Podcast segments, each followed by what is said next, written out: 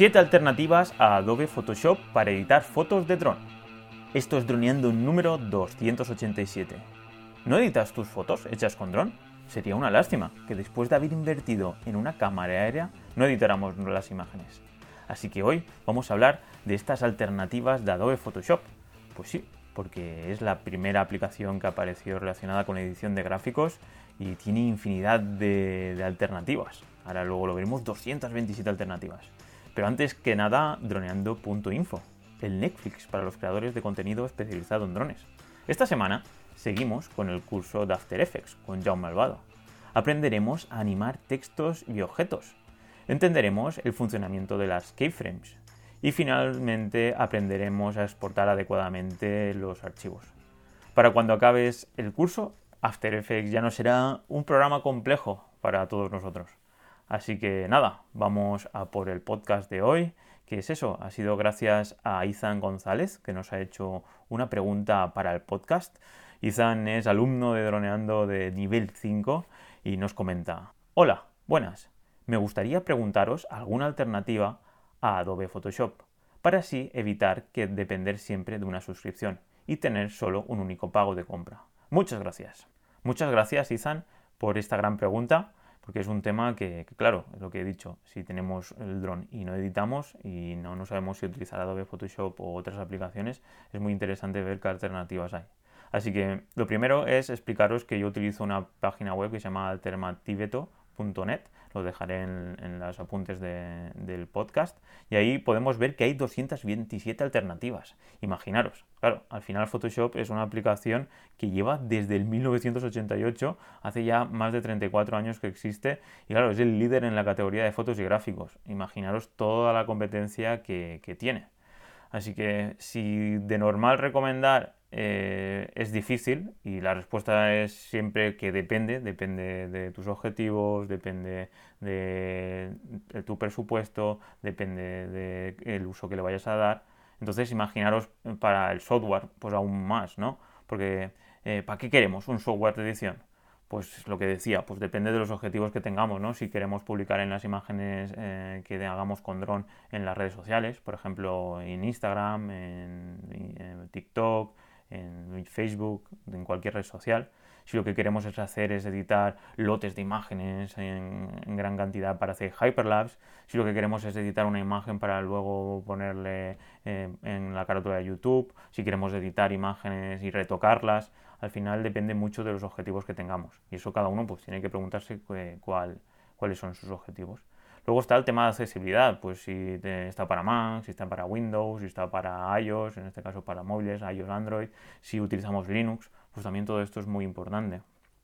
El tema de la usabilidad, pues que sea un buen diseño, que sea fácil de utilizar y todo el tema relacionado con UX y UI. También hay que tener en cuenta la curva de aprendizaje dependiendo de la aplicación que seleccionemos, pues será más intuitiva o menos intuitiva. Y claro, eh, dependiendo de si podemos acceder a información o no, pues la curva de aprendizaje será más rápida o más lenta. En nuestro caso, ya sabéis que en nuestros cursos por ahora hay eh, todo relacionado con Adobe, tanto Photoshop con el plugin de Camera Raw como con Lightroom. Y, claro, si queréis proponer nuevos cursos de nuevas aplicaciones, por ejemplo las que vamos a ver, las siete que vamos a ver, pues tenéis doneando.info barra proponer, donde allí eh, pues podéis proponer cualquier aplicación y, lo valoraríamos para ver si, lo podemos realizar. Entonces, teniendo en cuenta todas estas cosas, eh, pues eh, todo esto hará que nuestro flujo de trabajo cambie.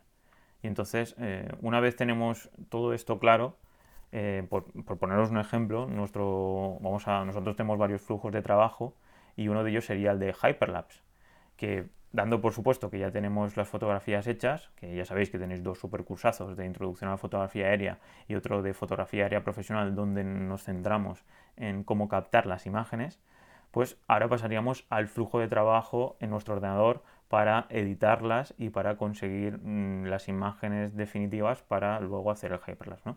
Y en nuestro caso el flujo que seguimos tanto en cámara RAW como en Lightroom, seleccionar las imágenes, copiarlas a la aplicación, abrirlas con la aplicación, recortarlas, luego revelar en RAW, utilizando pues, las curvas y todas las herramientas que nos permiten pues, aplicar presets y hacer una edición individual de cada imagen, y luego procesar las imágenes por LOTEX, que sería el objetivo de guardar las imágenes con nombres correlativos, con el objetivo que luego cuando lo pasemos a la aplicación de edición de vídeo, pues eh, se cree como un vídeo único. Tenemos que tener en cuenta que todas las aplicaciones en general son muy similares, pero en los detalles está la diferencia. Tenemos que preguntarnos, ¿se puede componer, recortar las imágenes en el software que elijamos?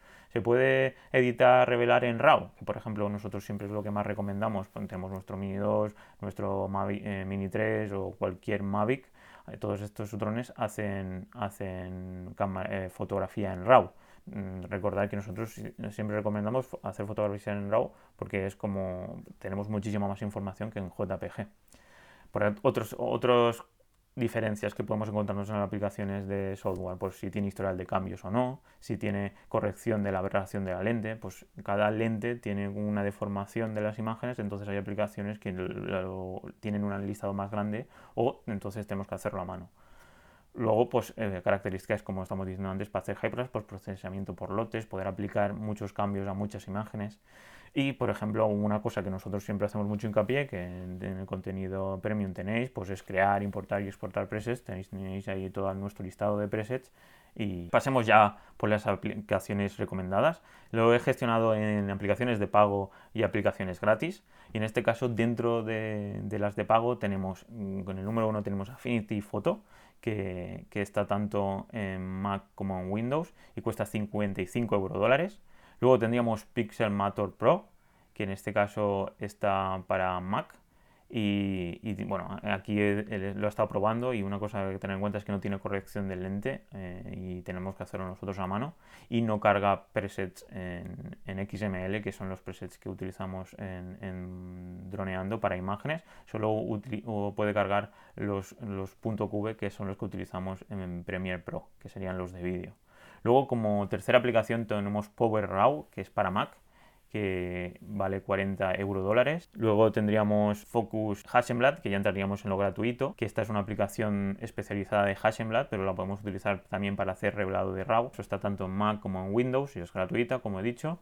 Luego tendríamos eh, como aplicación 6 pues la aplicación de fotos de Apple, que es para Mac únicamente y es un organizador. Tiene una, una, de las cosas buenas que tiene es que organiza todas las imágenes y puede hacer revelado en RAW, pero luego pues no tiene pues eh, todo el tema de herramientas de editar y de hacer corrección de imágenes, no lo tiene. Entonces luego pasaríamos a la aplicación por excelencia gratuita, que es GIMP, que la conoceréis todos. Es una aplicación que está tanto en Windows como en Mac como en Linux y, en esta aplicación pues, podemos hacer retoque fotográfico y trabajar en capas y casi todas las aplicaciones que, todas las funcionalidades que tiene Photoshop pero hay que tener en cuenta que para revelar RAW pues tenemos que utilizar pues, plugins o accesorios, como es una de las funcionalidades que siempre tenemos que tenerlas en mente, que es el revelado en RAW. Pues ahí está, RAW Therapy, ya hace más de tres años que no se actualiza, pues, está bastante desactualizado, y Darktable, que en este caso se puede instalar de forma fácil mediante Breu, que es un, como un gestor de aplicaciones para Mac, y luego eh, pues la curva de aprendizaje en este caso pues es bastante alta ya que la interfaz no es muy intuitiva no encontramos mucho contenido y entonces pues hay que tener en cuenta todo esto. Así que ahora vamos a por la, mi opinión sobre cómo elegir un, nuestro software y no fijarnos en tener que evitar una suscripción. Debemos evitar que el precio sea el factor principal de, la decisión. Hay que tener en cuenta que hoy en día todas las aplicaciones y en general ya hasta el hardware, lo podemos ver en drones, tienen actualizaciones de software y todo esto es imprescindible pues ya sea porque hay infinidad de novedades, por el tema de los bugs, que ya sabéis que a nivel de videojuegos pues han habido infinidad de videojuegos que aparecen y tienen infinidad de errores en, los, en las gráficos y en todo eso, entonces hacen falta que hayan actualizaciones y es todo relacionado con el marketing. O, por poneros un ejemplo, pues con el Mini 2, con el Mini 3, con el Mavic 3, los últimos eh, drones que, que, tenemos en, Droneando, que cuando los compramos, eh, la idea está que en los próximos meses van a mejorar muchísimo. Con el software no iba a ser menos. Hay que tener en cuenta que hay muchísimos desarrolladores y muchísimas empresas que van actualizando el software eh, constantemente y esto al final supone un dinero. Hay que tener en cuenta que todo esto depende del uso que le demos. ¿Cuánto uso le vamos a dar a la aplicación para calcular el precio, si nos interesa o no?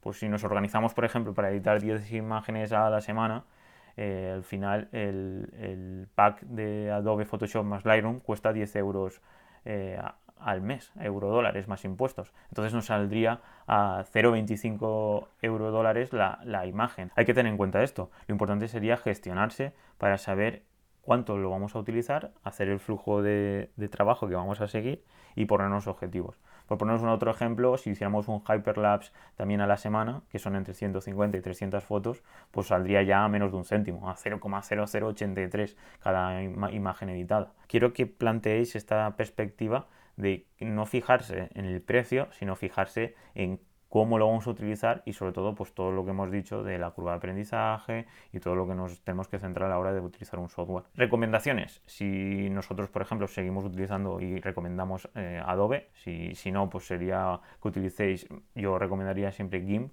porque es la versión gratuita de, Photoshop, es la, como os he dicho, el hecho de instalarlo y hacer todos los pasos para instalar los plugins, todo eso es mucho más rebuscado y no es tan intuitivo como en Photoshop, pero respecto a conseguir otra aplicación o utilizarla, pues todas las que os he dicho, estas cuatro, Affinity Photo, Pixelmator Pro, Power Raw o Luminar Neo, pues son aplicaciones que, podemos eh, seleccionar y que nos servirán y que seguramente, pues obviamente los flujos serán diferentes, pero podremos conseguir nuestros objetivos, excepto algunas funcionalidades, como he dicho, como los presets y este tipo de cosas.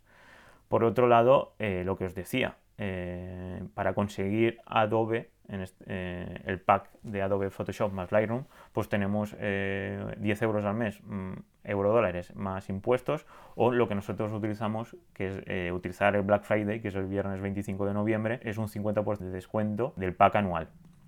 Entonces nosotros siempre os recomendamos que si utilizáis Adobe Photoshop, que vayáis pagando mes a mes y si no lo utilizáis o os planteáis un objetivo, eh, vamos a editar o vamos a hacer estas cosas. Si no lo conseguís, pues simplemente daros de baja de la suscripción y si veis que vais consiguiendo todos vuestros objetivos y, y conseguís un hábito de edición, entonces a partir de ahí pues es interesante ponerse como objetivo pues este 50% de descuento que entonces pues eh, sale mucho más a cuenta. Entonces, eh, como última recomendación, os dejo pues los primeros cursos de droneando, todo que también están hechos tanto en Adobe Photoshop como en Lightroom, que son introducción a la edición de fotografía y curso para presets de fotografía, que son fundamentales pues para eh, crear este hábito de edición y sobre todo pues es, una forma de adquirir los conocimientos para luego hacer flujos de trabajo que automaticemos y que tengamos mucha experiencia para eh, ir sacando contenido. Así que nada, drones, este ha sido el podcast de hoy. Espero que os haya gustado. Ya sabéis que nos podéis comentar las aplicaciones que utilizáis vosotros y todo lo que queráis relacionado con la edición de, fotos y de vídeos. Así que nada, muchísimas gracias a todos los me gustas y comentarios en iVoox, a todas las valoraciones de 5 estrellas en iTunes y en Spotify. Gracias a todos los alumnos que estáis en droneando.info, porque todo esto sin vosotros pues no, no sería posible, no existiría. Así que nada, nos escuchamos el miércoles que viene, como siempre, a las 6.36 de la mañana. Así que hasta entonces, muy buena semana. Chao, chao.